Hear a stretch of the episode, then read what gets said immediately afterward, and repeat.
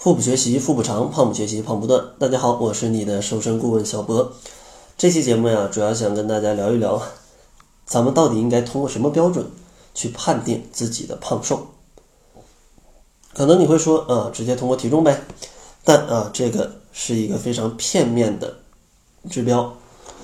那究竟应该通过哪三个指标来去判定你是否是胖啊，还是是否是瘦？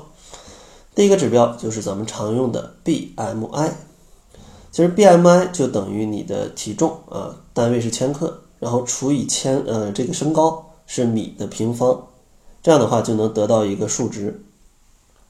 我国成年人的健康的体重的这个 BMI 的范围，呃，如果你是在十八点五到二十三点九，就是一个比较健康的状态。如果在二十四到二十七点九，就可以定义为超重；大于二十八啊，那就是非常肥胖了。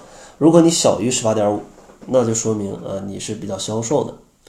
大体来讲呢，BMI 指数越高，患高血压、高血脂、糖尿病、心脏病、关节炎等风险的这种呃程度也会有提高。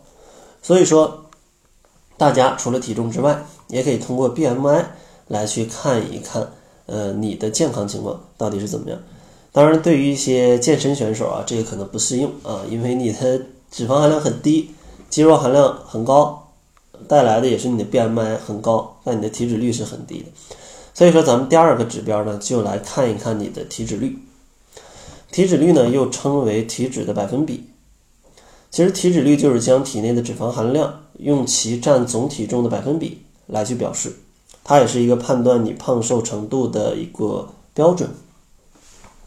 像比如说啊，大多数人可能希望有一个马甲线，甚至有腹肌，那可能对于男性来讲，你的体脂率要在百分之十五左右，你才能够看到腹肌；对于女士呢，可能要在百分之十五到百分之二十的一个情况才能看到腹肌。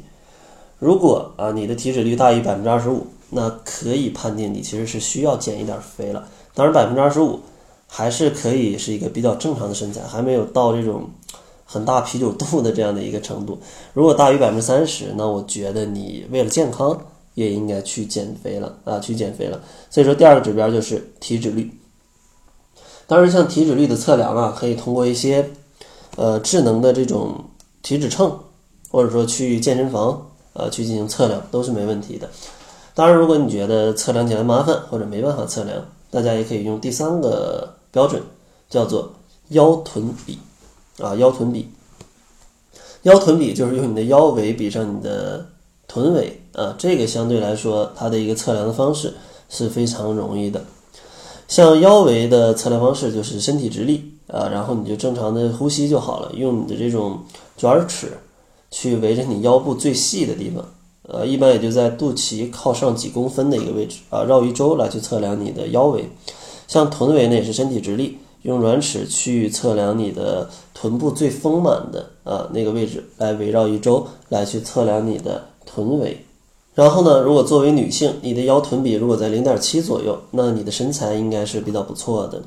呃，如果呃男性的腰臀比大于呃这样的一个零点九，呃大于一个零点九，然后女性的腰臀比它大于一个零点八啊，大于零点八。那可以被诊断为是一种中心性的肥胖啊，中心性的肥胖。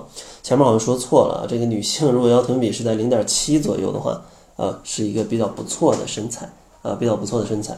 所以说，大家如果想要减肥的话，你先要懂得如何去科学的来看待自己啊，是胖还是瘦，这样的话才能有效的去减肥。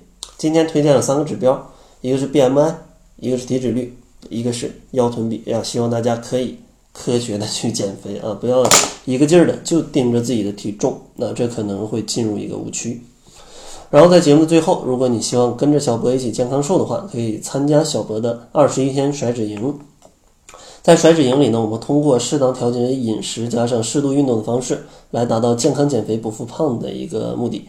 如果你感兴趣的话，可以关注一下公众号，搜索“小辉健康课堂”，辉是灰色的灰，来查看一下往期学员的减重的感悟。